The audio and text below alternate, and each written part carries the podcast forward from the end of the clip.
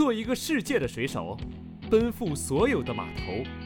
欢迎收听水手电台，全球议题和鸡毛蒜皮同样重要。我们席地而坐，总有两句要说。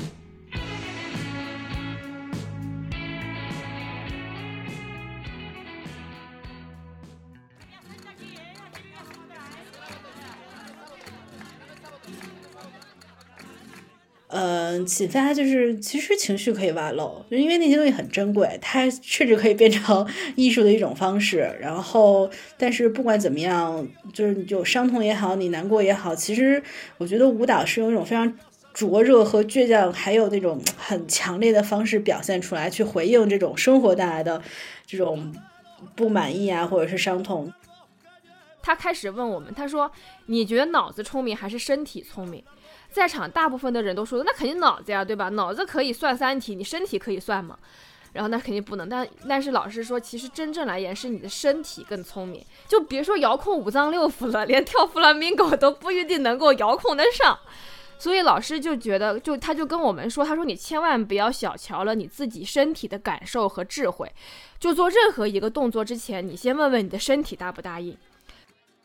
你刚才也说说，有的时候你就咬咬牙坚持一下，就是你把自己从那个所谓的舒适区突破一下，然后你发现哎没什么，反而他会很轻松。就是运动其实也有让我去反思，说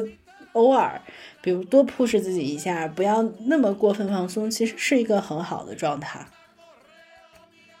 所以我觉得这个就是一个跟自己的对话，就是力量是向外的，动作是向外别人看到的，但是其实是你是自己从这个内心越来越深的地方，从这个运动当中获得这样的鼓励。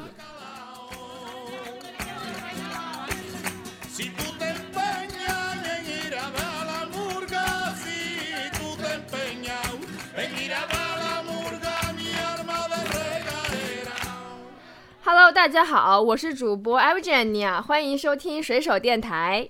大家好，我是主播水深，哇，好开心啊！本周我除了今天能跟 Evgenia 线上录音，我周五的时候还在线下见了他，真的是超级开心。对的，因为我临时出差，就是 literally 本来我是要去健身房运动的，带了一身换洗的衣服，还有洗护用品。然后结果突然之间，就是我早上去上班，然后一点的时候知道啊，你今天要出差，你就要去北京。然后我拎着那一兜运动的衣服，居然没有想到在出差的时候派上了用场，你知道吗？就是洗护啊、换洗的一些贴身衣物啊什么的。然后就这样去了北京出差，然后就跟奶奶度过了非常愉快的一个下午。是的，用 L G 年的话来说，就是我带她去跳了老年 disco。对对对对对，而且就那身运动的衣服一点儿没有浪费，就是那那是我第一次跳尊吧，然后就被我跳成了老年 disco。对，其实我一直也认为尊吧其实就是一个。合理合法白日健康蹦迪，没有什么太大的差别。而且我们其实都挺靠后的，我也不是特别常去跳尊吧。前两排那是真的认真做动作，后面连着离老师也远，连着其实对动作很不熟悉，就是连比划带猜，跟着音乐瞎蹦。我觉得倒是挺开心的。我真的是连比划带猜，你知道吗？就是跳了个跳了个快乐。估计老师也觉得后面这个人。就跟猴子蹦迪似的，而且那个音乐是热带雨林，你知道吗？我觉得自己就是一只猴。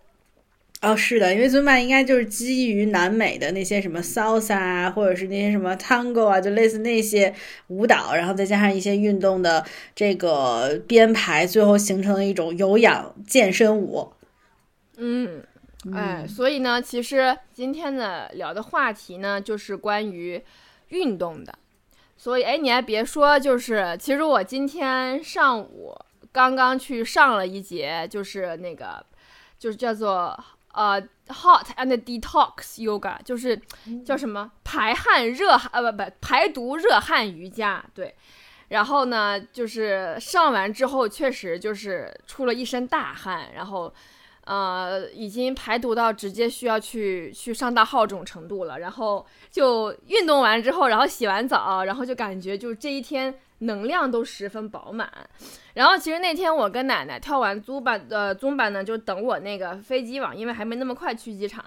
然后我们就在这咖啡座上闲谈，然后我们就发现说，就运动确实带给了我们很多很多，就是超乎运动本身以及所谓的燃烧卡路里、什么增肌减脂等等这种，就是比较直接明显的、比较表面上的一些裨益。所以呢，今天我们就想来聊一聊，就是这种所谓的我们向外的，就是我们的所有动作，我们的所有做的所有的这种这种呃能量的抒发都是向外的。但是我跟奶奶都发现，其实它给了我们非常非常多的去呃重新链接自己身体，以及就是运动是向外的，但是它的力量却是。你在运动过程当中，你是一直在向内挖掘的，然后它给到了我们非常非常多我们之前没有想象过的好处，所以我们今天就来聊一聊运动这个话题。那我们开场我们就，嗯，然后开场我们就先说哈，奶奶可以先来，就是我们是因为什么跟运动结缘的？就众所周知哈，这世界上分为。觉得运动是好的，喜欢运动的这样的一群人，也有天生就觉着不喜欢运动，觉着运动就是你看乌龟趴着，你活多长啊，对吧？就是那样一种类型。那我们是是怎么跟运动这个事情喜欢上，并且结下缘分的？哇，跟运动结缘真是太太痛苦了。我觉得我跟运动结缘是因为我们从初中升高中 那个八百米的考试，那个铅球、那个实心球和立定跳远的考试，我觉得我才真正的开始跟运动结缘，还是孽缘。我觉得也不是孽缘，就是他虐我，我也虐不了他。然后那个时候，所有的体育课就是跑圈儿，然后就是做各种各样的，为了。考试成绩其实就是那三项运动能够比较好的这种考试成绩能设立的一些非常无聊的运动。然后那个时候我的学校还说，为了让同学们身体健康，然后每天上午的十点多钟上完两节课，大家要去跑圈儿。但我又生活在一个到了春天、到了秋天各种雾霾、沙尘暴的天气，然后那个时候我们就要一边跑圈儿一边呼吸着漫天黄沙，真的是这是我跟运动结缘的。最初的 是画面，所以你也能。你们学校 确定这个有益于你们健康吗？没有被家长投诉过吗？没有被呼吸科医生教导过吗？我我我觉得我们还是挺就是挺传统，或者是怎么讲，就是挺成绩至上的。我觉得他所谓的什么体育课啊，这些跑圈，不是从学生的健康角度上考虑的，他就是说你现在去锻炼，然后你有一个相对比较好的底子，你的这个中考的体育考试能考个满分或者少扣一两分，特别直接，所以不会考虑说你是不是真的健康，这就是练呗。啊，所以就是。功利性很强，也不管你喜不喜欢，也不管对你好不好，反正就是不得不你要干那件事儿。对，当然我相信我还是有很多朋友非常 enjoy 这个体育课和这样的一些呃这种安排的。但是我其实特别，我就是小时候很不爱动，我从小就是个小胖子，而且我其实发育相对早，然后我胸又很大，其实跑步啊、跳操啊，很多时候对我来说，我觉得负担大于乐趣，嗯，就没有特别特别喜欢这件事情，嗯。但是那个时候，除了这种非自愿的跑步运动以外，就是上下班，呃，不是上下班，上下学 骑自行车。如果这可以称之为一项运动的话。呃，再往后的话，其实是上研究生的时候，我的研究生是在美国的一个州立大学去读的。然后州立大学嘛，就对学生的这个福利都很好，拿着学生证去 gym 就可以随便去使用各种各样的器材，然后也能上一些团操。那个时候是我的朋友带我去跳了一节尊吧，然后我们那个时候好像是一个很有名。就很就是在当地或者在整个学校园里边小有名气的一个小 gay 老师，然后跳的特别好，特别妖娆。然后他跳完，他带着大家跳的时候，跳不跳不好。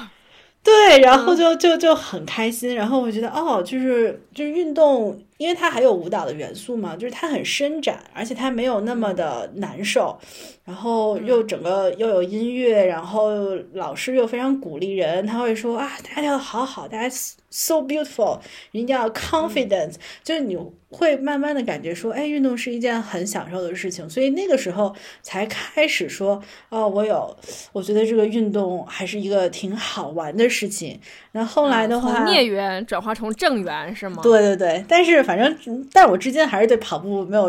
没有任何的喜爱。嗯，行。然后后来又怎么开始喜欢上了呢？后来我觉得主要就是因为我认识了你，然后在你的这个很多的鼓励下，其实开始我觉得是比较有规律的考虑去做一些，呃，其实就是闯关模式要进入 hard 模式。跳尊吧虽然很就是很轻松，但它不是一个有系统的，然后也不是一个很。呃，就是耗费体力的运动，所以我记得那个时候你也鼓励我说去做一些力量，做一些 HIIT。那不管对于心肺功能啊，对于这种协调性啊，对于这种力量，其实都是一个很大的帮助。我应该是一八一九年吧开始去做一些固定的去健身房做一些力量训练，什么啊举重啊，然后撸铁呀，然后做一些小，就相对那个运动量低一点的 HIIT，然后我会觉得。有那种正向反馈，就是因为第一，它确实是一个释放压力非常好的方式。我以前撸铁的时候，我老我的教练一旦只看到我今日的运动表现特别好，就知道我一定是 上班特别的累或者很气愤。我说对，我就是要我这个发不出来火，但是我要把我的这个。这个这个劲头用在我的举就是举铁上，然后另外其实还是整个运动完之后会非常的放松，精气神儿也好。嗯，所以我我倒真的是觉得越是辛苦的时候或者越是劳累的时候，越要保持一定的运动频率，能让这个身体和精神的整个的状态其实是一个更健康的状态。嗯，不过目前来说，我觉得运动对我来说还依然是一个。娱乐范畴和养生方式的事情，还是没有进入到一个所谓深入理解啊，或者是研究的这种状态。嗯嗯，那不管怎么着，它是成为了从这种孽缘，就是说着就头疼的一件事情，变成了呃，基本来说是一个规律的生活方式了，差不多吧？是的，概括的非常好。嗯，对。其实我觉得我当时并不是建议奶奶去运动，我当时就差。拽他的手，让他去练硬拉，还有还有卷腹了，你知道吗？当时我确实做过这样的事情。然后其实其实当时来说，嗯，其实我当时我我也不知道为什么，我就特别觉得，我都特别觉得你需要运动这件事情。嗯，对。然后对对对，然后当时我跟另一位朋友还非常非常的鼓励你去玩任天堂的那个什么来着。那个那个健身环，然后就在健身环的时候，然后要做那个类似于仰卧起坐的运动时候，你们摁着我的腹肌，其实那时候还没有腹肌，然后我就起不来。嗯，然后然后我来说说我跟运动这件事情，就是从结缘吧。就是其实我从小就是那种十分好动的类型，就是是好动，好动到我妈妈已经。已经带我去医院检查，我是不是患有那个就是多动症，就是菲尔普斯那个，你知道吗？就是那么好动，就是小时候三岁的时候，我就能够就是手脚并用的，就是支棱在门门框上，然后像蜘蛛侠那爬上去，然后下楼梯也是对，然后下楼梯也是要拿扶手当滑梯滑下来，就是就身边的一切都是我的运动器材，就是感觉就特别想动。就是特别想要去探求各种，就是肢体就摆弄的方法。然后确实我那个时候手长脚长，然后平衡能力确实天生，这可能遗传我爸爸，然后也很好，然后耐力也还行。所以我那个时候就是很小的时候，我觉得运动是个有意思的事儿，啊，就不排斥这件事情。然后再到后来，其实其实我一直是个瘦子，就是我是怎么吃都。没有办法吃胖的那一种，也可能是脾胃不好。就是看过我八字的人都说，啊，你这个小小小女孩容易有容容易湿气重啊，你这个脾的运化能力不是特别好，就可能是这个原因哈。所以我后来到了小学五年级的时候，那个时候身体特别的不好，就是一周发一次烧，然后因为发烧频率多，使用抗生素。那那个时候我们家里还没有就是，呃。就是嗯，比较推崇中医这样的习惯。就是我很小的时候感冒，爷爷带我看中医，然后就从五年级那次，因为一直是看西医，然后抗生素跟西药用多了，然后就导致我大病了两场，一场是误诊为白血病，对，另一就那当时我妈已经差点要生二胎，拿脐带血救我了，然后还有一场就是急性肾炎，就从那次之后呢，就是我家人就是无论是对我还是对自己都。除了是急救类型的，啊，都再也不会去看西医了。然后那个时候我就是，嗯，包括其实我自己肾也好了之后，那个比较负责任的这个西医医生都说，他说你赶紧让你女儿就是看中医调理吧，你这样西医一直弄不是个事儿。啊，所以从那个时候呢，除了用中医调理身体以外，因为确实那一大半年都处于生病的状态，就是整个人就是病殃殃的，就是病气，你知道吗？然后我爸就觉着你不能，你再怎么中药再怎么跑醒气血什么的，六味地黄丸怎么着的啊？六味地黄丸，那他也是是是药啊，所以他觉得还是要通过改变生活方式来来改变我这个身体素质。所以其实我小时候。他就知道我小时候很好动嘛，他就觉得，因为确实最最最开始我小学那个时候中国的教育还是很填鸭式的，所以我不像小时候一样有那么多的时间去疯啊跑啊出汗什么的。然后后来我爸就觉得，啊，你得重新这样做起来，然后就鼓励我去跑四百米。开始我是一个跑二百米都大喘气的人，然后逐渐到跑四百、跑八百到跑一千五。都没感觉，就是整个下来呼吸匀速的可以跑下来，然后包括就是放寒暑假的时候，我爸爸妈妈就不会让我再去补习，就是基本上是把我放到山里面去养去徒步啊，夏天在溪水里面游泳，学会游泳，然后抓泥鳅、抓螃蟹什么的，所以那个时候整个就让我就是我的抵抗力整个人就壮实了，所以我的抵抗力是肉眼可见的攀升了，所以那个时候我就知道运动它是个。正确的事儿，就是我这个人原则性很强，我容易把事情分为正确的跟不正确的。我就觉得这个是个正确的事情，是个好的事情，然后就觉得我要多去运动。所以在那之后呢，从到大学到研究生，我都会时不时的，就是让尽可能让自己多动动，然后形成一些规律的运动，这样。但也只是本着啊，只要运动了，那一定就强身健体，就是这样的一个想法。然后真正运动的更深层的好处，或者结更深的缘分，就是它已经发展成为，我只要回到上海或者回到我常居的城市，我基本上是每天下班都可以去，或者空一天就可以去，因为我也的确发现一个非常非常宝藏的一个健身品牌，然后我也很喜欢他们，然后就会去那个地方每周进行科学的，然后有指导性的这种运动是什么呢？就是我在北京工作那也那一年，也是认认识奶奶那一年。就是我通过康复性运动，就是有两个教练是康复教练，他不只是教你怎么撸铁、怎么燃烧卡路里、怎么怎么着，他纠正了我的骨盆前倾还有高低肩，然后就直接缓解了我很大程度的痛经。嗯嗯，对，然后那个时候我才知道，就是。不是说，嗯，那些人老了之后的腰间盘突出啊，或者是肩膀怎么怎么样，是去理疗去找骨科医生就可以看好的。我才知道，整个人的骨头它其实是连接在肌肉架在肌肉上的。你需要你的骨骼健康，排位正确是顺位的话，一定要让你的肌肉处于平衡的状态，它才会始终是一个健康的状态。你比如说。呃，我当时之所以骨盆前倾，就是因为我的之前嘛老去运动，但是从来没有过拉伸、放松跟松解肌肉的意识，而且我有习惯性做那几项运动，所以导致我的臀部力量非常不足，腿大腿前侧肌肉就是大腿前面这个地方肌肉很紧张，非常紧张，然后腹部肌肉没有那么大的力量。所以你看，你的骨盆它不是就链接在屁股、肚子和大腿上的吗？所以你大腿肌肉强，就把它往下拉。那你骨头跟腹部没有足够的肌肉力量把它往上顶，你的骨盆就前倾了，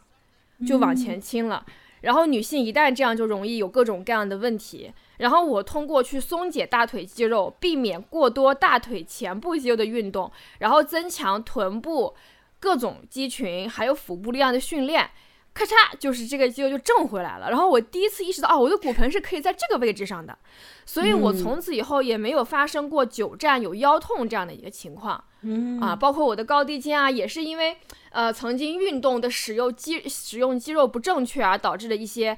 呃肌肉代偿，然后导致的。然后我就开始。觉得我这个运动就像修车一样，你不能自己瞎修，因为它有各种杠杆跟零部件在里面。所以我西呃，就是从那个时候跟着教练开始纠正开始，我就建立了一个比较正确的运动意识。比如说做什么动作的时候，你有意识的不要让哪块肌肉动。比如说我做卷腹，或者说。呃，躺下抬腿的时候，我就知道我一定要让我的腰部紧紧贴住地面。一旦我的腰起来了，说明我的腰部太长了，这样就出问题了。等等等等，诸如此类。然后就是这样，我跟运动有了一个规律性的，然后是比较科学有效的这样的一个运动体验。所以呢，就是这就是现在我跟运动结识的一个状态。其实我还挺意外的，我觉得我又多认识了你一点，因为在我印象中，我觉得你就是你整个人又很灵活，而且你非常的有就是 energetic，然后我觉得这些东西都是长期运动的一个。一个非常好的一个表现，而且再加上，所以所以我认为就是你就跟那个孙悟空似的，从出生的时候一出生就是非常好的体质，然后就啊什么翻跟头啊，然后那个这个这个上天入地爬树无所不能，这个是我对你的印象。我确实那时候是这样，爬树什么的我都都干了那时候。嗯，是，就是其实 L G N a 整个人看上去就是一个很健康的这种样子，然后包括他的身形，他的那种就是形态，包括整个人很直，就那些东西都能看出来，这个人是一个会有很好的运动习惯的这样的一个人。谢谢夸奖，让我脑壳都捂的一下，脑壳都捂的，然后。对，然后，然后行，然后，然后，其实呢，那我们其实聊完了，就是我们跟运动怎么结缘的，以及我们怎么从运动当中体会到它的一个好处，然后我们就再往下深层次的聊一聊，就是说我们前段时间讲到的，就是我们是怎么发现运动这件事情，它不只是肢体上面的一些，像我们刚刚分享的那些改变和体验，它是怎么真正在我们。内心产生变化的，那这个要不然还是我们奶奶先来说好了，因为奶奶最近在准备她的 flamingo 舞蹈的表演，所以她可以给大家分享这一部分。是的，是的，我觉得我我我最后还是觉得我挺神奇的，会选类似比如舞蹈作为一个我主要的运动形态吧。当然，我觉得不神奇，我必须要插嘴这地方，非常抱歉，我要打断。我跟你说，奶奶她虽然是个胖胖的女生，但是真的就是我们都觉得奶奶是一个灵活的胖子，真的就是我们当时。办公室的朋友在一块跳 Just Dance 的时候，你们一定就是想不到，奶奶是跳的最好，动作最具备那个韵味，然后最能卡上人节拍的那一位。所以我觉得你选 Flamingo 完全不不感到惊讶，你知道吗？对，但是你知道我特别小的时候，其实我上什么幼儿园的那种舞蹈课，我觉得我都是被老师就是指明。就是一定，嗯，你要不往后排站一站，要不就跳的不太好。但可能可能也是因为那些舞蹈太中式了，我觉得我就因为生长在一个，呃，就是我我内心其实是一个南美加非洲人，所以我还是非常适合那些很有动感的舞蹈。呃，学弗拉明戈很意外，是因为当时很久之前看过卡门的舞剧，然后那个时候我就认为，哎，卡好像我我不知道为什么懵懵周周认为卡门跳的就是弗拉明戈。相关的这样的一种舞蹈，然后我就一直说，哎，有机会来，既然来了中国的大城市北京，应该会有学这样的课程。然后也很巧，这个班就在我家附近，每次上课时间倒不用很长，我就去上了。然后现在其实上了也就只有哦，也快将近一年半了，基本上一周是一到两次这样的频率去上课。确实，就像艾弗吉尼亚说的，就是一开始只是抱着说我去运动运动，然后这个运动方式我觉得我能接受这样的一个心态去学的舞蹈。但真的学了一年半，虽然我现在还只是一个初级班，但是我觉得学舞蹈和运动这件事情给我带来了很多就是思考。那一方面是因为弗拉明戈这个舞蹈，它更像是一种。外国的文化嘛，所以它无形中其实也让我对于另外一种文化有一种非常非常直观的感受。那弗拉明戈本身是，就大家一想弗拉明戈想的是西班牙，但它本身其实有融合了阿拉伯，然后吉普赛，还有这种西班牙、欧洲当时的很多很多这种音乐风格。呃，包括弗拉明戈本身，它也不只有舞蹈，它还有它的。呃演唱，还有它的音乐，音乐可能是以吉他为主，还有它的舞蹈。那这个三位一体这三种音乐形式其实都可以称之为 flamingo。那我一开始学的时候也是会跟着老师看一些，比如说这个舞蹈的一些表演，然后了解一些这个舞蹈的一些相关的非常粗浅的一些知识。但是我我觉得它很神奇，就是它它其实就像，比如说它有很多跟吉普赛相关的文化的传承，所以这个舞蹈表现的还真不一定是一些很美好的东西，它会表现愤怒，表现生气。然后我们前段时间跳的一个舞，就是表现寡妇死，呃，寡妇的先生死了之后，寡妇的一系列的心理变化。然后跳出这种情绪来，就是生就想知道这个情绪怎么跳出来的。反正我告诉你，最后他很高兴，就是他前面很难过，但他最后很高兴。至少我是这么理解。高兴，我能想象手舞足蹈。我特别好奇，难过你要怎么跳？就是其实就是？其实就是跺脚，我觉得就是弗拉明戈有一个，就舞蹈它有一个非常重要的一个呃组成部分，就是它的脚法。然后它会有比如说脚什么掌跟跟啊，什么全脚掌，就非常非常多的这种脚步的变化，而且会非常快。然后在这个里边，他会用这种非常快的，或者是这种。呃，力量你可以轻一点，但你可以很重，你去踩地，然后你你甚至可以跳起来踩地，就用这种方式，真的叫捶胸顿足。我觉得很多时候他是这么跳舞的。对，寡妇的丈夫死了，一定就是跳起来踩地。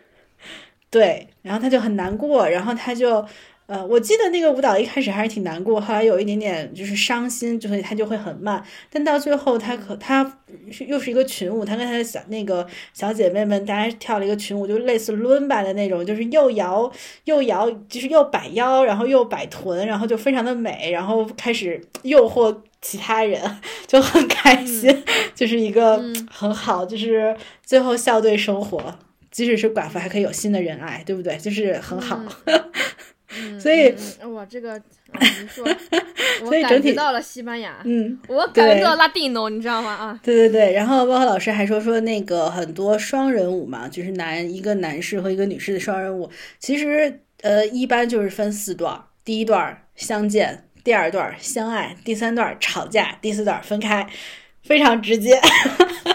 所以就是某种程度上，可能有的时候。运动确实有的时候跟它的这种发源地或者跟它所这个相关的文化有非常非常多的连接。通过运动本身就可以感受到很多呃那个文化或者跟我们自身本身的文化不一样的东西。然后这个东西其实有的时候对于个人成长还是挺有趣的。我觉得对我来说一个很好的。嗯，启发就是，其实情绪可以外露，就因为那些东西很珍贵，它甚至可以变成 艺术的一种方式。然后，但是不管怎么样，就是有伤痛也好，你难过也好，其实我觉得舞蹈是用一种非常灼热和倔强，还有那种很强烈的方式表现出来，去回应这种生活带来的这种。不满意啊，或者是伤痛，但是只要你自己能支棱起来，你能使劲在那踏地，你总有一天能把那个，对，你能跺脚，枪地儿。然后那种生命力是你可以 deal with anything，就是我觉得那个是这个舞蹈或者包括运动也是这样。我觉得你不管在，比如说你可能专业运动员他有伤痛，但是可能爱好者他有各种极限运动的时候，他会有一些觉得。呃，不舒服的地方，包括他可能是很不开心的时候去进行某项运动，但是只要你去运动了，你把自己努力的至少身体先支棱起来的之后，你会觉得，哎，其实很多事情没有那么难克服。我觉得这个是运动带给，真的是一个很好的，可能跟勇气或者跟力量相关的一点。然后，所以你你跳舞的时候，我不好意思，我很好奇，没事。那你跳舞的时候，你会跟着他的这个情绪，比如说捶胸顿足，然后再到后面很开心等等，你自己会呃，你跳的过程当中，内心会去体验到他这种情绪的起伏吗？还是只是说我只要跳出这个动作就可以表达出来就行了？我我觉得，首先是我希望能。怎么讲？就是 我作为一个初学者，我现在连舞步都基本上快跟不上了，就是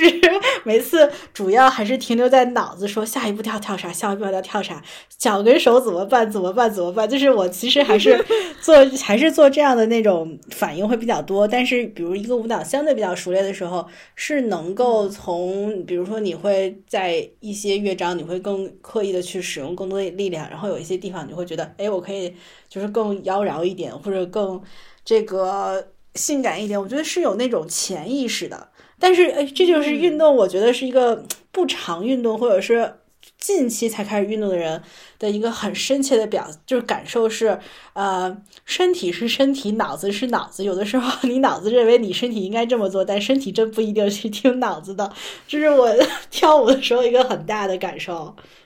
嗯，老师说你跳错了，脑子说我没有啊。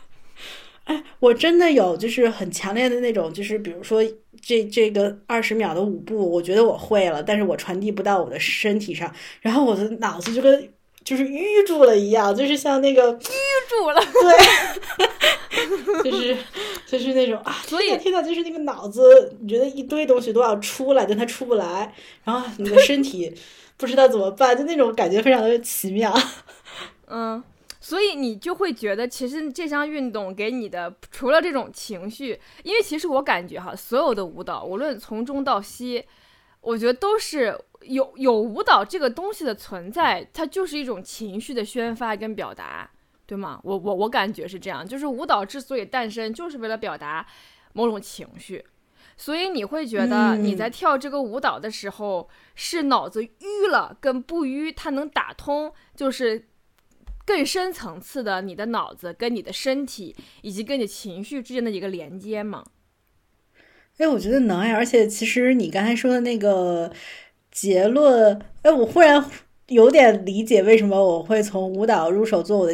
运动习惯了因为我本身日常生活中说话做事不怎么表现情绪和过多的情感。啊，没有你跟奶奶吵架，他会说我要先哭完再说，他要先哭一阵儿。他跟你吵架的时候，他说你让我先哭完，哭完我才能跟你吵架。但但确实，但确实，我觉得另外一方面，可能运动这种运动形式让我就是把一个日常生活中，那你可能说的也对，但我自己还认为不是那么擅长或者不是那么常常做的一种处理方式的行为，给转化到了运动之中。嗯嗯，所以一个 INFP 喜欢 flamingo 是某种 内心层面上面的需求跟 balance，对吗？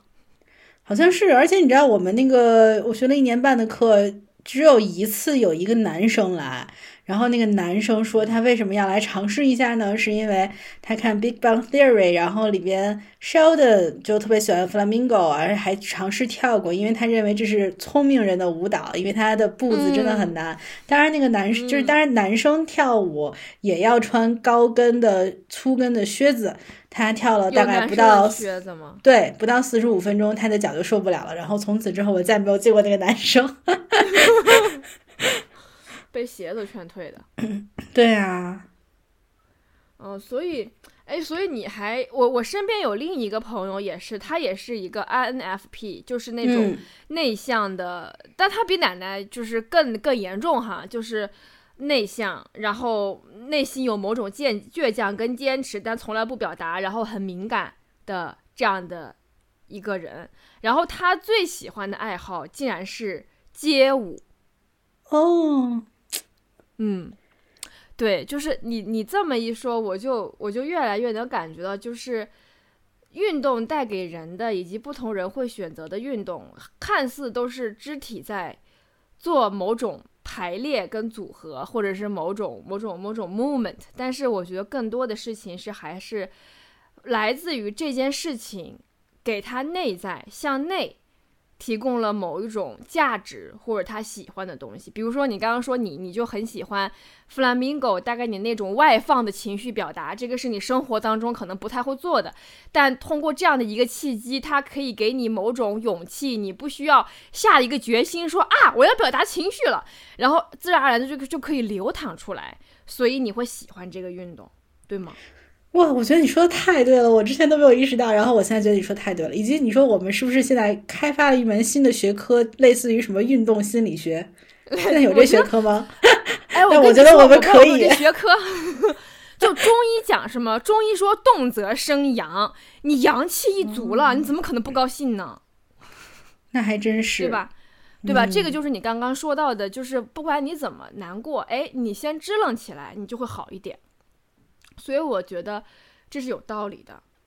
那关于这部分舞蹈，你还有什么想要跟大家分享的，给你内心带来的改变吗？我觉得另外一点是更，其实还给了一些处事方式上的指导吧，就是呃，或者是一些思考。因为 flamingo 就刚才在谈的时候也说到，它是一种集呃。舞蹈、音乐、合唱这种三种形式的一种这种整个的一个完整的艺术表现，所以即使是在比如说那种小酒馆，它真的有一个词叫 d a b l o 它翻译过来叫小酒馆，但它其实指的就是最简单的有一个歌手、一个吉他手和一个舞者的这种表现形式。呃，我们老师就说，他说，呃，如果想跳好这种即兴的这样小型的舞蹈演出的话，最重要的。就是五个字，叫专业且善良。那专业就是说，呃，弗拉明戈它有很多的曲调曲种，但它里面其实有一定的规律。比如说，如果你作为一个舞者，你如何用自己的脚步声，或者你的拍手的方式。你其实是可以 Q 那个吉他手，或者是 Q 那个唱歌的人，那这里面有一定的规则，然后有一定的这种节奏，他们互相其实是知道的。所以即使舞者他舞起来他非常开心，他是即兴的，他没有任何编排，但是他的必须得专业，他要事先知道说，哎，哪样的一些信号可以在我表演的差不多的时候，我 Q 到谁，然后再。下一个人进行他的 solo，其实像整个完整表演里面是舞者、呃歌者和吉他手都要有 solo，都要有他们那种非常快的或者非常激情的那种表现形式能够出来的。这三个人没有说谁是谁的配角或者谁为谁服务，大家是相互唱和，每个人都有自己真正能展示自己艺术的机会。所以专业是第一，那善良是什么？善良就是说你知道这些规则了。你就要用，你就要站在别人的角度上说，哎，我现在可能我突然非常激情的跳完一段舞，然后我的某一种让吉他手 Q 他的这种方式可能会融到我前面那个很激情的脚步里边。那没关系，我善良一点，我把我的这个有规则的叫吉他手的这一段我跳的再清晰一点，或者我跳我再跳一遍，就是就是不要。害吉他手，不要突然间哎我就停了，然后我就就大家只感受到了我跳的特别好，但可能这个时候吉他手或者歌者因为接不到我的信号，然后他们就错失了他们表现的机会。对，所以我我会觉得这是一个在团队里边，包括尤其是工作里边，我觉得是一个非常好的一个指导性的思维。嗯，专业就是你自己的事情，你要做好，你不能给别人使绊儿，你不能给别人挖坑，然后你的事情要尽善尽美的做好。但另外，善良也是说，尤其是在团队合作的时候，呃，其实工作本身是一个舞台，大家都应该有展现的机会，你也就是也应该说能够。展就是让自己的或者提供一些机会给自己的同事或者是伙伴，能够去做这样的一些展示，大家都各自把自己做到好的东西呈现出来。我觉得这个还是我觉得挺好玩的，然后也是我算是尤其在职场上对自己的一个小小的要求吧。嗯嗯啊，所以你看看这种就是就是真的是老板们一定，你要是跟这么说，老板一定下次团建我们跳 flamingo，嗯。然后让老板穿最高的鞋跟儿，给老板 啊，这就是给老板穿小鞋的好机会，一下就不善良了。是。然后，那行，那那我来说说我的，我感觉到的就是，就是运动它带给我的不仅仅是外在的一个体验，更多是我觉得更多是内在的一些体验。就是为为为对，就为什么这么说呢？因为我越运动到后面，越越发现，就是，呃，无论你是做团体性的运运动，打篮球、踢足球也好，还是做一个人的运动也好，比如说瑜伽、攀岩、滑雪、冲浪等等，我感觉你是无时不刻的是在更多的外面人看到你在抬手、跺脚、跳怎么着、举高怎么样，在让看见你做那些形体，但是我觉得更多的是你每一个动作别人看不见的，是你。是你内在在跟自己的一个对话，一个心理暗示，一个内心的磨砺，或者是，或者是建建建设。就是我就从我自己非常喜欢，而且会呃一一一直去做的这么几个运动来讲，首先我觉得，嗯，就是我最近开始入坑的，然后上了很多很多节课的就瑜伽。就是我从小呢，我妈带我学过舞蹈嘛，因为我好动，所以我那些翻跟头的呀、前翘后翘呀、什么呀、倒立呀，一点问题没有，因为我爆我我爆发力很足，所以我以前做的更多的都是力量或者有氧。我看见瑜伽，就是因为我从小就没有办法劈叉，也没有办法就是就是两腿并拢朝前，然后屈髋向前，然后把头放在两个膝盖之间这样动作，我是一直从来没有完成过的。然后我就觉得。瑜伽嘛，就是练舞蹈嘛，就是拉筋啊，就是疼啊，就是各种那么整啊，对吧？再再不然就是后来我接触到正确的训练之后啊，瑜伽就是可能可以帮你正骨、复位、松解肌肉等等，让你啊一周你的脊柱、你的、你的、你的、你的脖子可以有一个放松。但是后来我真正去练了流瑜伽，练了阴阳瑜伽，练了热汗的那种。嗯，detox 就是排毒的瑜伽，对，还有那个哈哈那哈达哈达瑜伽，呃，这几个瑜伽课程之后，虽然我还没有练得多深哈，比如说像呃有一些体体式，我还是需要有砖或者是辅助，但是我真正能感到的一件事情就是，瑜伽让我觉得我是全程都在跟自己对话，就是真正是体会到那种就是。与就是你的生命与他人无关，就是门外没有别人，只有你自己。这句话，就首先一个是什么呢？就是你在做不同的体式的时候，初学者哈，除非是天生柔韧性很好的人，一定会有做不到的地方，或者是疼痛。然后一疼痛呢，就是通常的人就容易骂街，就会起嗔恨心啊，靠，那么痛。所以其实这个时候呢，首先第一点就是你要尊重自己的身体。就是我记得那个时候，瑜伽老师说了一句让我很醍醐灌顶的话，说他开始问我们，他说：“你觉得脑子聪明还是身体聪明？”在场大部分的人都说：“那肯定脑子呀，对吧？脑子可以算三体，你身体可以算吗？”然后那肯定不能。但但是老师说，其实真正来言是你的身体更聪明，你的身体可以消化食物，你的脑子可以吗？你的身体可以运转你全身的气血，尤其是包括像中医那样，就五脏六腑它分管的地方有那么多学问。其实这些是我们的脑子无法去遥控，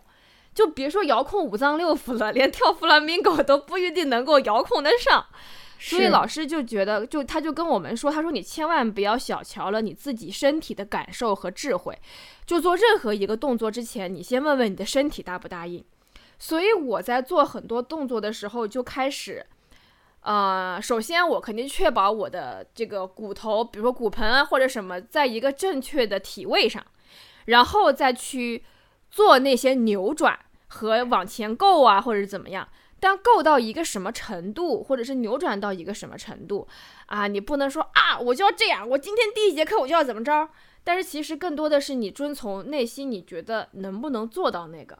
然后。这个时候，也就是一个跟自己的对话，然后同时，哪怕做到了某，就是你，你只要做了，你肯定会疼痛，你会有拉伸感，然后这个时候，很多人就会憋气，然后老师就会说，呼吸一定要规律，让你的呼吸去到什么什么地方，就老师可以很精准的描述出我什么地方痛，就比如说呼吸去到腋窝，或者呼吸去到整个腰的下半部，怎么怎么样。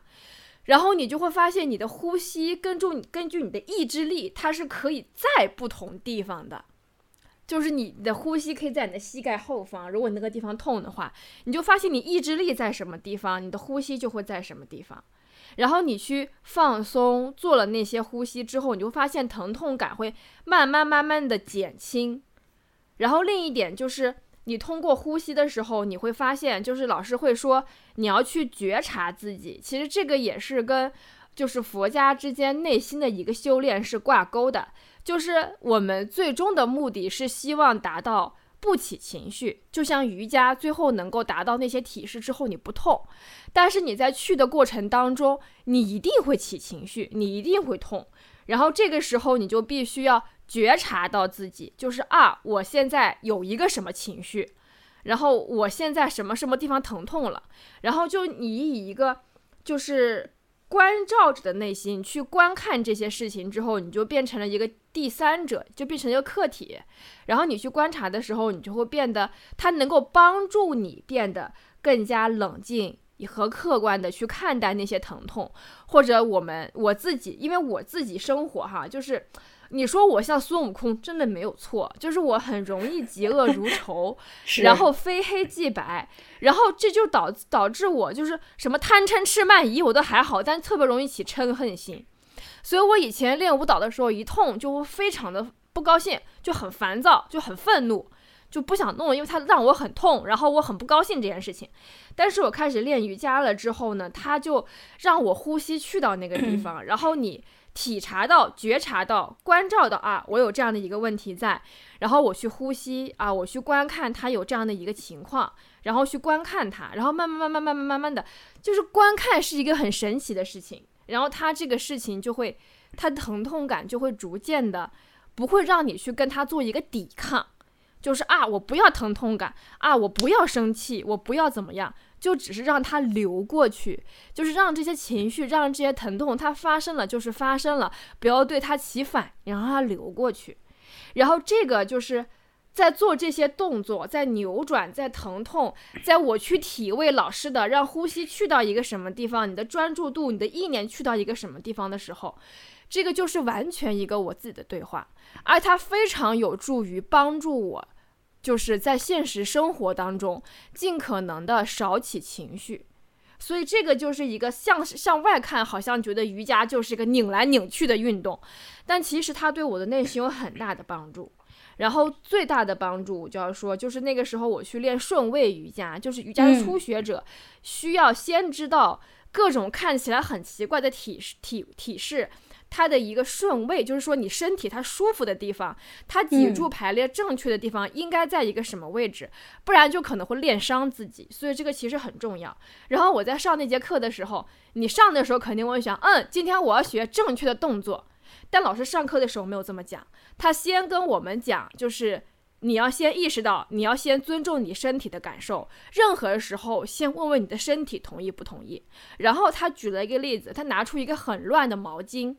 然后把四个角重叠在一起。他说：“现在这个毛巾就像你的身体，无论你今天烦躁也好，你的脊柱正也好，不正也好，这个筋拧巴也好，还是紧张还是柔韧也好，它都像这个毛巾，随意的、凌乱的在一起。但是你看，哎，我把这个毛巾这只要这四个角捏好，我拿起来一抖，哎，你看这个毛巾是不是就整齐了？这个就叫顺位。”他说：“那抖这个动作是什么呢？就是正常的，你手脚去到我告诉你去的那些地方，然后你其他地方就比较使力了。这一抖就是呼吸。然后当时我们就啊，就觉得有意思。然后但是还是将信将疑的。但是我真正在做动作的时候啊，比如说老师跟我说脚怎么放，手放到什么地方，手放到什么地方，然后他就会说啊，你开始呼吸，然后。”经常有同学会觉得啊，我要去到更深的这个体式，然后我要更加拧转，我的腰要再向下塌，他都会说你不要，你只要把手脚放到该去的方向，然后你就呼吸，脑子里面就是脑子里无无对无错，没有强求，不要强求，你就呼吸，呼吸，身体它很聪明，你只要有呼吸，身体会去到它自己该去的位置。然后就真的是很神奇的，就是比如说有一个动作叫半猴式，就是之前我使劲要压啊，我要下去，就都下不去。然后结果那天我就让他瘫在那个地方之后，然后开始去呼吸，然后身体就慢慢的、慢慢的依靠重力以及自己骨骼的排列向下沉，然后你就会发现，最开始只能手指尖点地，诶，到后面老师说这个体体式结束的时候，我已经可以手掌摁在地上了。然后还有一个动作叫叫乌鸦式，就是你的手。嗯，那那个，反正就是我很难描述哈，我这描述可能观众、听众朋友们你听不清是个什么动作，总之就是类似于需要半倒立这样一个动作。那我以前倒立都知道是靠爆发力，啪就这么上去了，然后就这么就硬硬挺着，憋着气，脸也红了，硬挺着。但那天我做这个乌鸦式，就是在老师那一套动作，说你无对无错，你放过一切，你连呼吸都放过。我一听到你连呼吸都放过，我真的觉得这句话惊呆了。他说让呼吸呼吸自己，然后我慢慢慢慢慢慢慢，哎，就不费任何力气的，我的身体就只需要我两个手的支撑就倒立起来了，没有憋气，没有疼痛，没有脸红脖子粗的啊啊，使劲搁那撑着就强支棱着，没有。然后那节课下来之后，我真的就觉得像。打通任督二脉一样，就真正体会到了，就体会到了，就是瑜伽给我内心带来的这种链接感跟力量。然后大家都知道哈，我是一个走路很快的人，大部分男生都跟不上我的步速。这个说明我是以，对对对，这说明就比如说我先生一米八六，他的步速跟我的步速一模一样，虽然他比我高那么多，所以就很能够意识到我是一个非常急躁、行动力很强。然后很有魄力的人，但是我的欠缺就是我不够稳，我不够平静，就是我容易毛毛躁躁，容易起情绪，容易啊，就是大喜大怒这样子。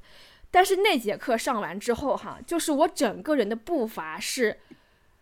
节奏的、缓的，而且每一步都是很稳的。然后那节课下来，我从家走，呃，从教室到地铁到回家，我整个人都是那种。如如不动，就是任你外面怎么东南西北风，我自岿然不动，没有人能够撼动我的情绪那种感觉。就是我突然就体会到了这种心境是个什么样的样的这种这种这种怎么样进入这样的一个心境，就这个这个法门我体会到了，就是有点入门了。然后后来我在我自己的工作处理人际关系的过程当中，就是我整个人就感觉从悬着的到稳下来了。就金木水火土嘛，以前感觉我是水是火是风，但现在感觉我就像土一样，就这么稳着。所以这个是瑜伽带给我的，我没有想象过的那种安静的力量。就是你看起来好像瑜伽柔柔弱弱的啊，肯定是有氧推举更更怎么怎么样，但是其实真正能够撼动人内心，让人内心获得更多力量的，我觉得就是瑜伽带给我的一个体验。当然，有氧也能够带给人很多多巴胺啊，包括做有有氧的时候，对吧？你痛苦，你再坚持一下，你再怎么怎么样，其实更多也是我们跟自己的一个对话。但是瑜伽带给我的，真的就是那种让我重新就老师说，他说其实每个人婴幼儿的时候都是可以这样的，所以他其实让你重新找到了自己内心那种非常坚实灵巧的力量。所以这个我觉得它是一个更多向内的一个探求。然后包括我自，啊，你说，我觉得在我听来，你已经靠瑜伽开始修修修炼起来了。第一，就像你说的，打通了任督二脉，这个是我听到你说这个什么膝盖后面也可以呼吸的时候，我就在想，我说天呐，这个应该就是以前说的内力可以自由在身体中控制的感觉吧。第二是，我知道，我看到你照片，我知道什么是无言式，其实就是就像你。艾维吉尼亚说的是一个倒立，但他的那个腿会蜷起来嘛，相当于整个人就很像就马上要起飞的感觉。然后我觉得你无形中练就了一定的轻功轻功能力。第三点，我刚才就没有跟你说，你在说你的那个高温那个排毒瑜伽的时候，我脑子里想象就是哇，你已经可以实现在那个火烧热的炭上，然后。赤脚跑过去的那种，我不能，我不能，功力了，不知道这是不是？我不知道，我至今还不知道这个是不是 technically possible，但是我确实不能。哎，但是你真别说，就是瑜伽确实是更要力量的，真的，它比有氧跟无氧，就是我们的举铁，都更需要力量。因为我自己就以以前总觉得自己啊，又能攀岩又能怎么样，肯定是个很有劲儿的人。但是真到上瑜伽课，跟那些老同学相比啊，人家撑得稳稳当当的的体式，我就七倒八歪的，你就觉得根本站不住。你就你就觉得你就为什么是热汗排毒瑜伽呢？就是首先那个教室温度会相对来说比较高，对，然后是那些拉伸跟体式，既需要你伸展，又需要你既有力量可以把人支撑起来，嗯这样能避免拉伤，你知道吗？就我真的是发现我大不如那些练瑜伽练了很久，虽然他看起来就是好像肌肉没有我紧或者是怎么样，但人家真的是底盘就是底盘稳，你知道吗？就是。特别是我练流瑜伽的时候，嗯，我现在也解释不清楚什么流瑜伽，就是你会发现那种身体的稳定性，那种比如竖脊肌这种非常小的肌肉群，是非常非常需要内力去控制的。然后你一练瑜伽就会知道，无论你之前举铁举多少斤，你在瑜伽场上都未必支撑得住那些动作。所以我就是觉得瑜伽它其实是。暗戳戳的使劲儿，你知道吗？那个劲儿其实是很大的。对，其实我听完你分享，我也包括你之前在说的整个我们这次讨论，我现在更加的深刻的感受到，就是瑜伽其实可能对我们而言是告诉我们，就是力量它其实是有另外一种形态。就比如我们之前的那些运动里边，我们知道那种力量是拉举啊，是这种爆发力啊，它很。很很很明显，很向外。但是我听完你去说你的这种，其实你自己的控制，然后你对于身体的这种掌控的程度，我觉得那个也是某一种力量。然后那种力量其实，呃，它很内在，反而它可能更难修炼。包括我刚才说的那个，比如从碳上赤脚跑过去，我觉得我肯定看过类似 Discover 说那些印度人就可以这么做。我在想，可能他们也无形中真的。可能就是他们能够控制，比如脚底的力量，他不会把整个人身体全都压在他的脚底，他可能真的某种形式上能用力量把自己再更轻一点，然后他就可以相对比较轻松的从那种炭火上走过去。我我我有这种感觉，我觉得这可能就是那种跟你说的这种力量控制和力量很像的地方。嗯，有可能。但是确实是，我觉得对于我自己这种性格的人来讲，真的是老师那句“你放过一切，你连呼吸都放过”。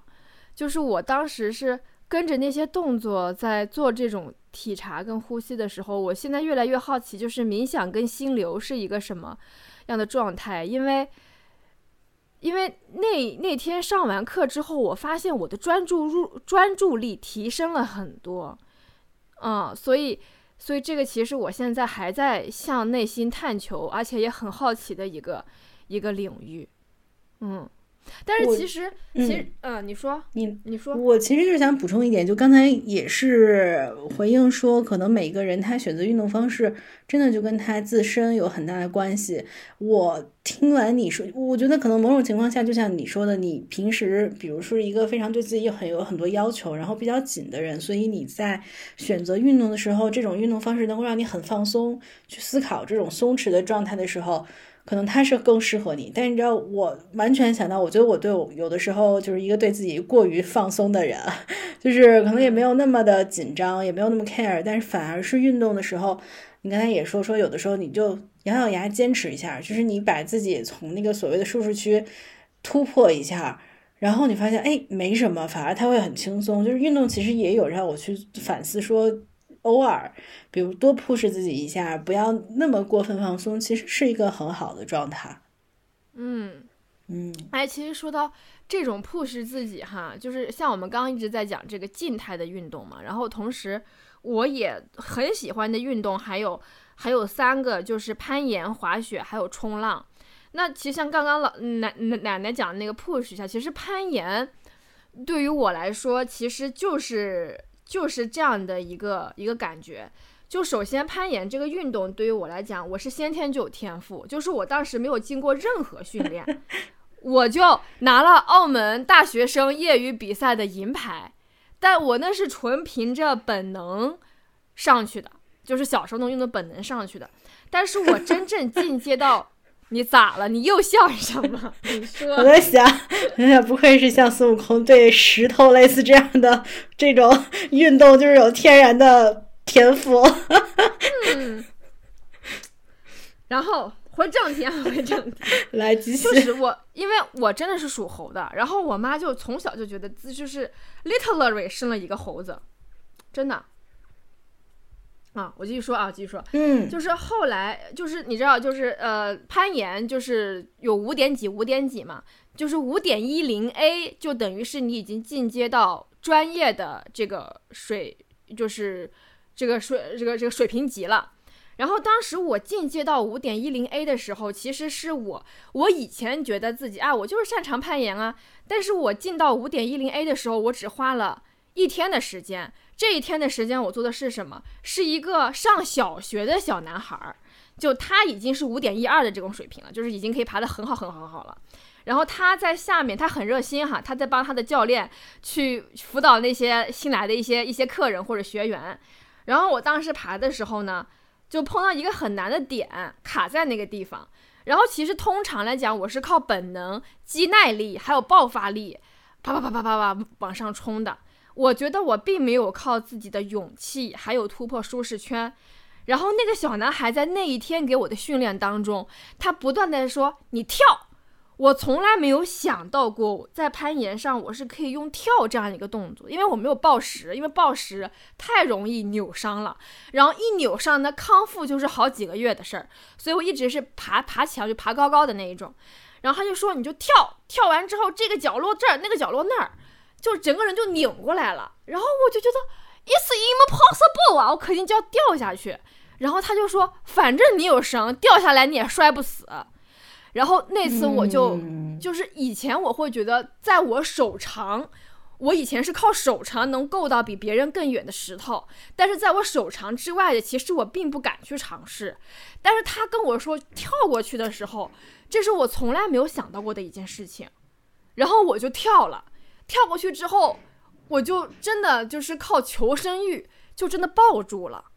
哇！然后自从对，就自从那次之后，就这也是那个运动。给我打通那下那个很爽的感觉，就是无所畏惧，大胆去够。这个也是那个上小学四五年级的小男孩教会我的一件事情。那小男孩已经爬得非常非常非常好了。然后我看他爬，就是他完全不是像我一样，就是规规矩矩的啊，这样爬这样爬，然后靠自己的上肢力量去和还有核心去往上走。他完全就是大胆的去够一些手跟不在自己手跟脚长度范围之内一些东西。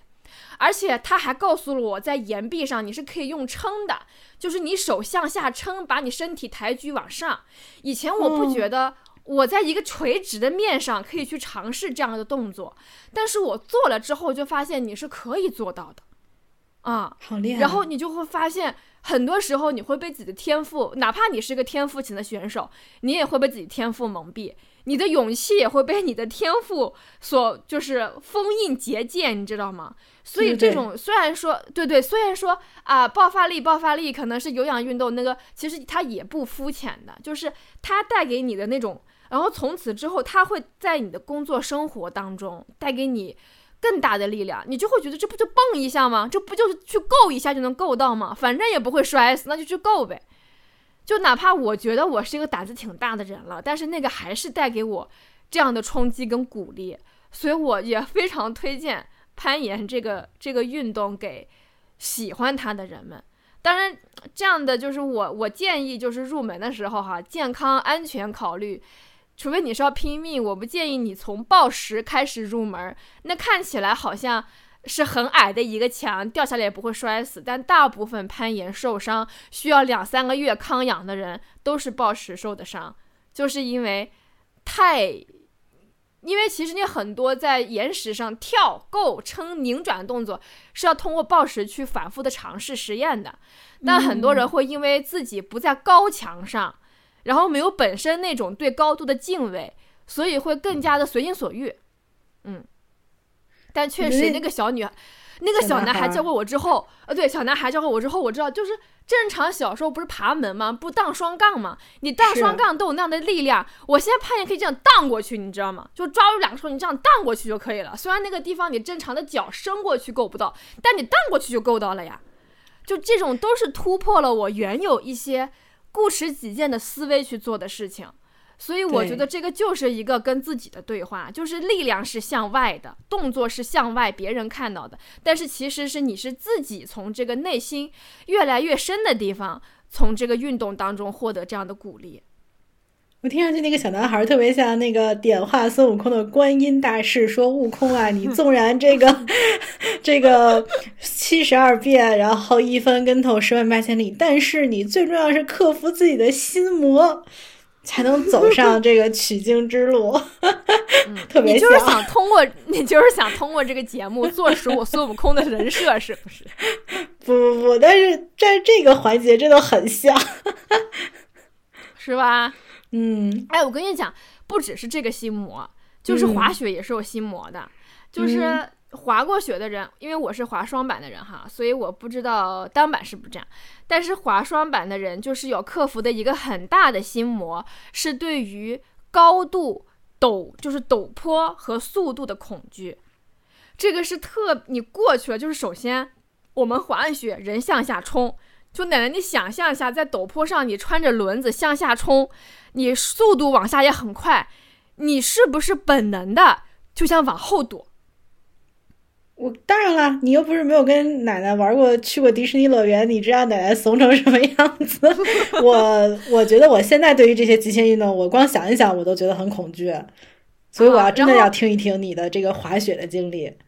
对对对，就是我也是这个胆子够大的人，但是所有人不管你胆子有多大，哪怕让我妈让我妈经常骂我，就是啊你这个王八蛋，你就是狗胆包天，就是我妈的惯用词，但是我还是会怕。就是是我我有胆去尝试，但是我站在那个坡上的时候，你感觉穿板跳楼的时候，你还是会怕。但是你知道吗？就滑雪的人，你一定要把你越害怕什么，你就越要去面对它，你就越要把身体往下去冲。你身体往下越越冲，你的控制的速度就越能控制的下来，你就越能停下来，你就越能慢下来。就是滑雪嘛，就是两你你两个脚踩在板上，然后你肯定不是直板下去，那鱼雷嘛，对吧？你肯定是歘先往左，然后拐弯，然后往右，对吧？那有左右的话，那你身体在山上的排列，自然就是一个脚在山下，一个脚是山上，对吗？就是有一个高低这样子，对不对？你想象一下，奶奶。对，对，所以在山就是呃更下面的那个脚，离山下更近的那个那个脚叫山下脚。离山上更近的叫山上脚，就是正常人一往后躲，肯定会希望身体就会内倾，会往坡上靠，会把你的重心压在山上脚上，让你觉得是安全的。但是不，你只有把身体所有的力量，一点都不保留的压在你山下脚那个你最害怕的方方向，你才能够站得稳，你才能够控制速度，你才能不摔跤。只要你稍微。只要你稍稍被那个恐惧、那个心魔控制那么一下下，马上就摔，马上整个人就以就以你山上为轴心，歘你就甩出去了，你就画了个圆儿。哇啊，跟我想象的完全不一样啊，是吧？所以就滑雪给我很大的一个感觉就是。你要就是这是一点，就是你要这个也是一个完全跟自己的对话，就是不管教练在后面喊我我我见过很多双板教练在后面喊破嗓子，重心不要后坐，往山下往山下，就是疯狂在喊，嗯，但是对吧？但是前面就是不做不到的人，就是害怕的人有很多很多，所以这就是一个向内的一个探索，向内的去让自己有这样的一个。一个一个更加开放，就冲破自己那层阻碍和舒适圈。就你一旦体会到山下脚能带给你多大安全的时候，你就慢慢慢慢的会往这个下面放了。包括你在转换重心的时候。怎么转脚环？就每一次转换重心都要下决心去挑战自己的恐惧。你只有挑战多了，就像奶奶，你最开始觉得我脑子就是知道这样做，对吧？我们在换重心的时候，因为上上脚跟上下脚是不断在转换的，像踩自行车一样。所以那踩这个，包括你要屈髋，包括你要收紧核心，你各种大腿内侧的肌肉都要动，膝盖也要转，形成反弓，有很多的细节要点。让你能平稳的把重心转化到山下脚上，然后不卡刃。这就像 flamingo 一样，你只有不断不断去练熟练了，你才不会觉得你脑子淤住了，你知道吗？就你脑子里面啊，你不滑，搁那上下想动作的时候啊，你想的可可稳了。就一旦这个速度一上来，你修在一秒钟之内输出所有技术要点的时候，你就会觉得那种淤住的感觉，我非常能够体会。但是你在嗯嗯，然后技术要点你也只能一个一个去抠，就是你先抠重心不要后坐，不要内倒，然后再抠怎么怎么怎么样，就是你不断去精进自己的滑雪技术的时候，它是对你内心的一种磨砺。这个是为什么？我个人肤浅的觉得滑双板的男的更可靠。或者女生更踏实啊，当然也不能一一竿打死这个概率性问题啊。就是听友如果有滑单板的，你们也很棒。我只是自己觉得，就是因为其实单板它其实滑一个雪季就出活了，你能滑得很好的。但是双板你可能要滑很多个雪季，才能够把所有就是要点抠到正确。然而很多人可能对，然后而很多人可能觉得，我当然希望一个雪季可以出活，可以呲雪，可以耍帅。对吧？那大部分人就会觉得，那单板我一下就可以，它入门可能比较难，但是到后面就比较好进阶，就基本上一个学期就可以出活了。大部分人来说哈，但是大部分的双板进阶都是靠刷雪道去刷熟练度。你先能够熟练的不内倾，然后再熟练的转脚踝，然后再熟练的反攻，都是要一趟趟去刷这个雪道。当然。技术要领也是跟这个人天赋、跟先天的一些运动的一些、一些、一些、一些熟练程度有关，但都是要不断的去熟练、去熟练、去熟练。这个其实也很磨练一个人心性的一个过程。嗯，确实。所以，嗯，所以我今年去滑雪的时候，我特别记得我我是顶门滑的，就顶门滑是指，呃，雪那个缆车门刚开九点半我就进去，能滑第一趟面条雪。然后那个时候，我记得我很早的时候到了那个雪道之后，缆车上还没有很多人，然后我就很安静的坐在上面往上走，然后走到山顶已经开始下很大的鹅毛大雪了，然后我耳机里面放的是那个，我觉得对于双板来说，听那个。呃，那个叫什么？嗯，Coldplay 的那个 Viva la Vida，热爱生命啊，让你不要失速。还有就是 Something Like This，它的节奏是能够很好的帮你去转换重心的一个节奏。然后你就会觉得那个时候就是天地间只有你自己，然后白雪皑皑的，然后你在跟自己内心有一个对话，就是我如何去转换重心，我如何去做这些事情。而我是一个内向的人，就是我的力量是来自于跟自己相处。所以那那天早上滑下来，然后松花湖那边嘛，有一个在山顶有一个。就我们知道美国的麦当劳有那个 drive through 的嘛，就是你把车开过去，然后有有一个窗口，然后你就跟他说要什么，然后就给你，然后就直接开开走。然后松花湖有一个我被称为是可以 ski through 的一个 manner 咖啡，然后我滑两趟之后，给自己买了个咖啡，然后放松一下，然后继续滑，就感觉身体整个都非常的轻盈自在，然后可以享受自己在不断克服的快感和运动本身带来的那种多巴胺的过程当中。所以这些运动真的带给我很大的快乐，就我内心来讲。我觉得，感觉听你讲完，忽然想觉得试试滑雪。不管怎么样，至少可以克服一下对于很多认为会害怕的那种害怕。嗯，我觉得你可以试试，因为其实双板入门其实不难，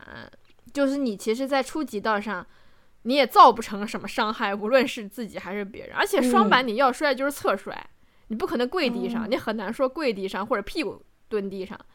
你就是侧边摔地上。所以其实，嗯，只要你速度能控制，你很难摔成怎么样的。就请教练的情况下，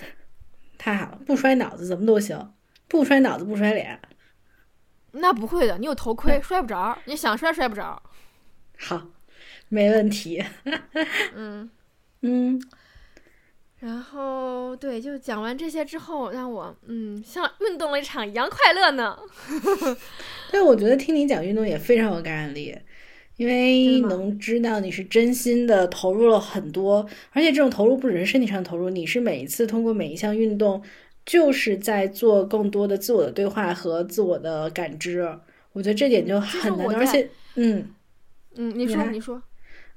而且可能也是。我要学习的吧，因为我之前在 跳舞的时候，我可能真的就是慢慢来，但我觉得我可以慢慢来，就是更多的是考虑说怎么样完成这一系列的动作。但是再往后，可能也更多的要去在运动之中体会到，说我的身体是怎么样去运动的，我的这种呼吸，然后我自己的状态是什么。嗯，其实我感觉运动其实带给我的很多，除了，嗯呃，另外说点哈，就是我有过轻度抑郁，然后带我走出来的也是运动，是什么呢？是棒球。嗯，然后。对对，但是我想更多的说的事情就是，像我们刚刚已经说了很多很多，我们自己对于，呃，运动帮助我们向内不断的去挖掘力量的这样的一个过程。但是我也想说，运动帮我链接很多事情，比如说，运动让我对跟一个城市产生了非常强烈的归属感跟链接感。就是我不知道奶奶会不会有这样的体验哈。对于我来说，是棒球是这样一个运动，它除了帮我走出当时的轻度抑郁以外，更多的是因为那个时候就呃，其实我是认识了各大建筑系的一些同学，然后他们有很多台湾的。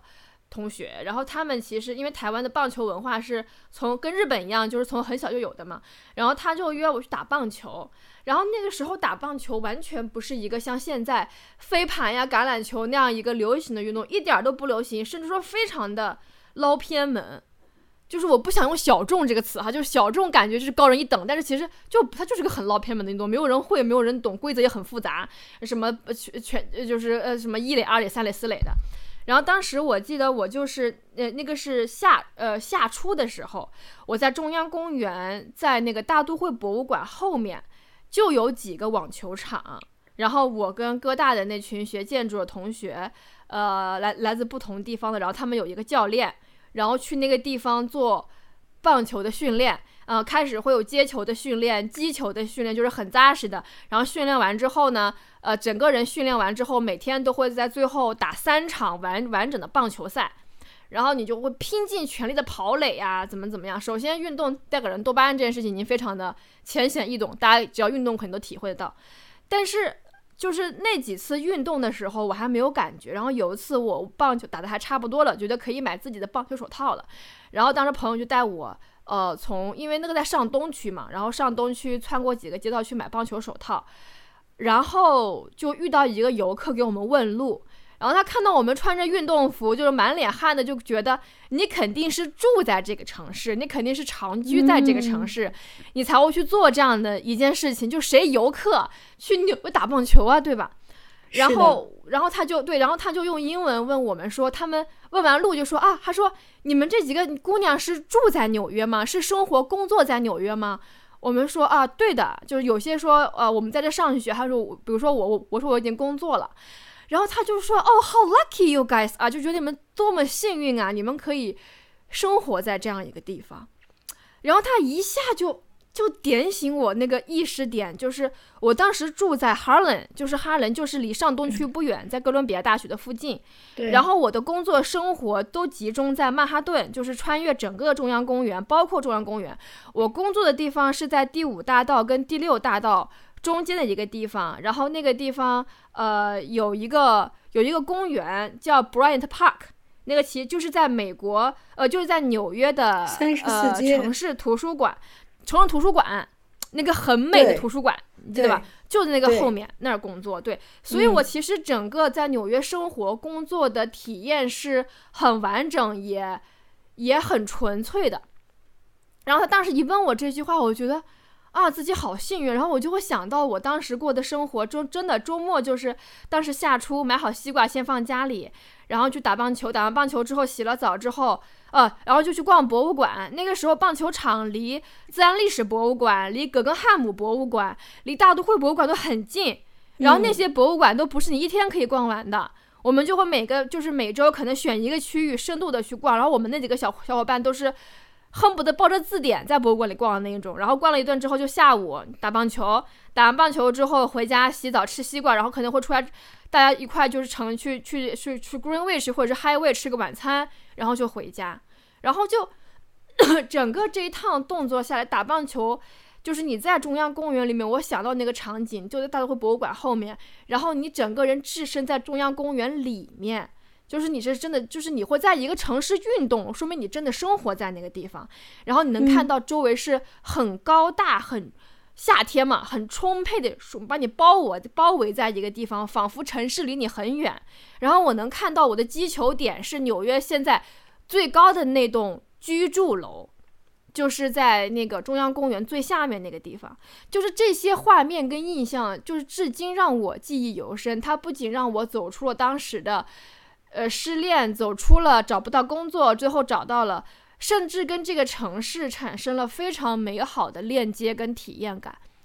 就包括像跟奶奶去跳宗吧一样，就北京也给我类似的感觉。就很多时候你在一座城市运动。你是真的会跟这个城市产生链接的，就是很少有游客会在一个城市，就像我刚刚讲的那样，所以这个也是运动这件事情带给我和这个城市之间的一种一种一种感动和和和联系和维和纽带。嗯，我不知道奶奶有没有类似的这种经历。我觉得我很认同，而且包括其实我也是跟中央公园有一定的这种。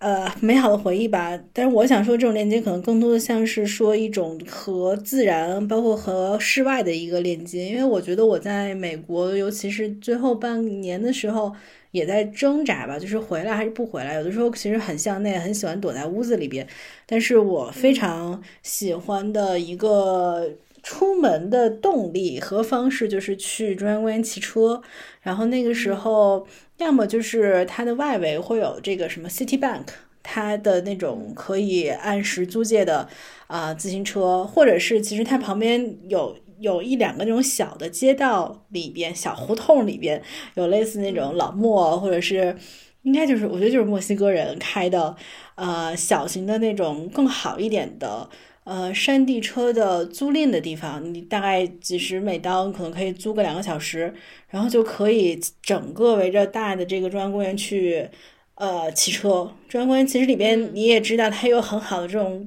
骑车的这样的一个道嘛，然后你相当于是可以绕着公园，它有不同的区域，有这种池塘，然后也有这种游玩的区域。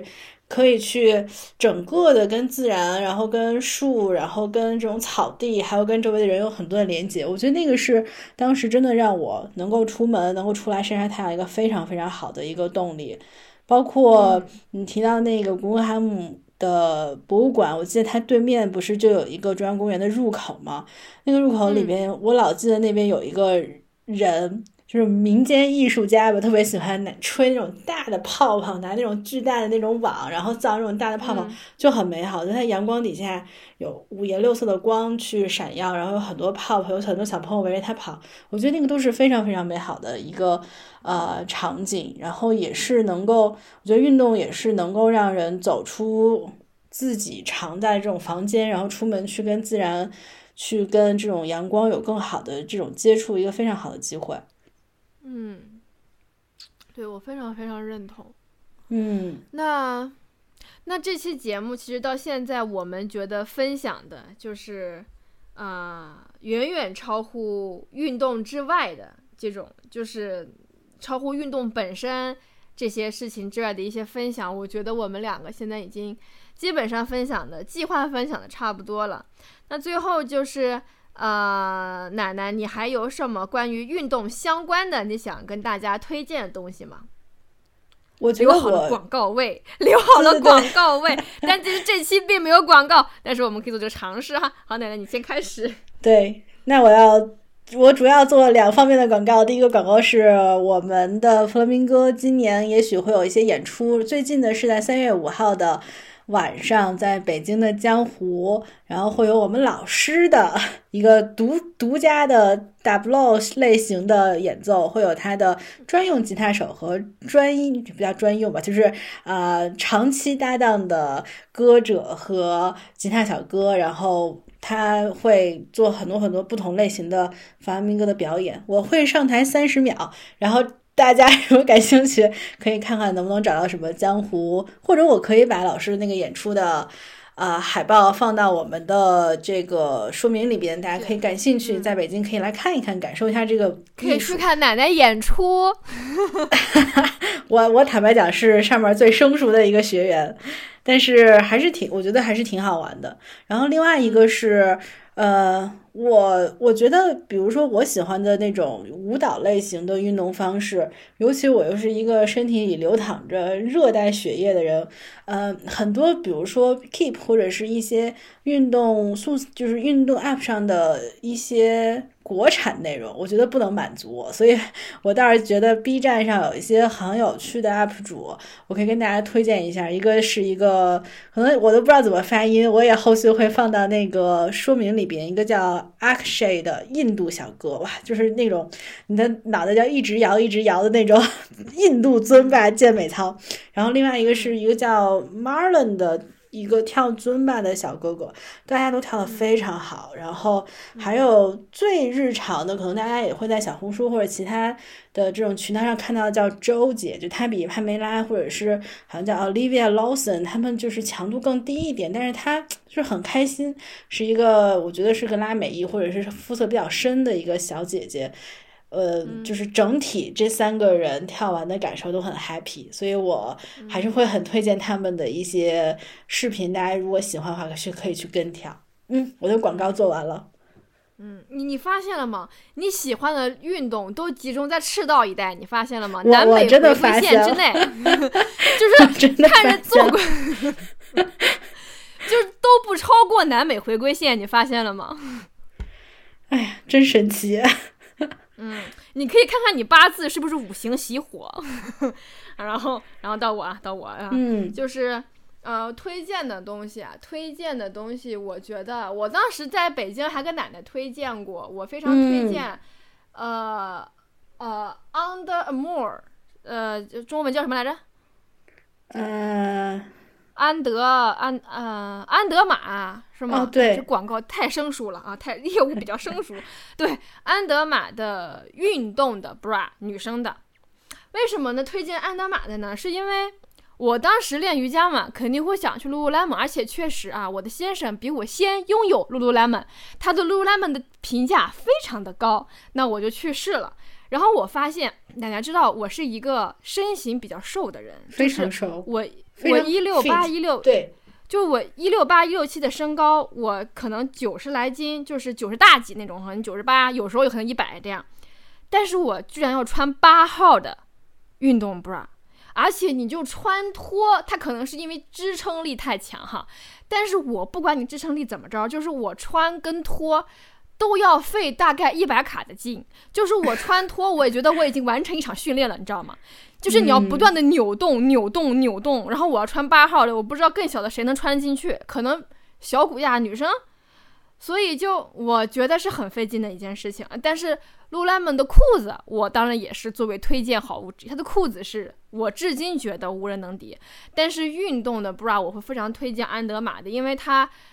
嗯，性价比很高，实惠，好穿，而且无论你的就是是丰满的还是不丰满的女生，它都有前面拉拉链或者后面系扣的，但是系扣又不会像真的 bra 一样那么尴尬，它是比较设计的比较好的扣，所以你穿脱，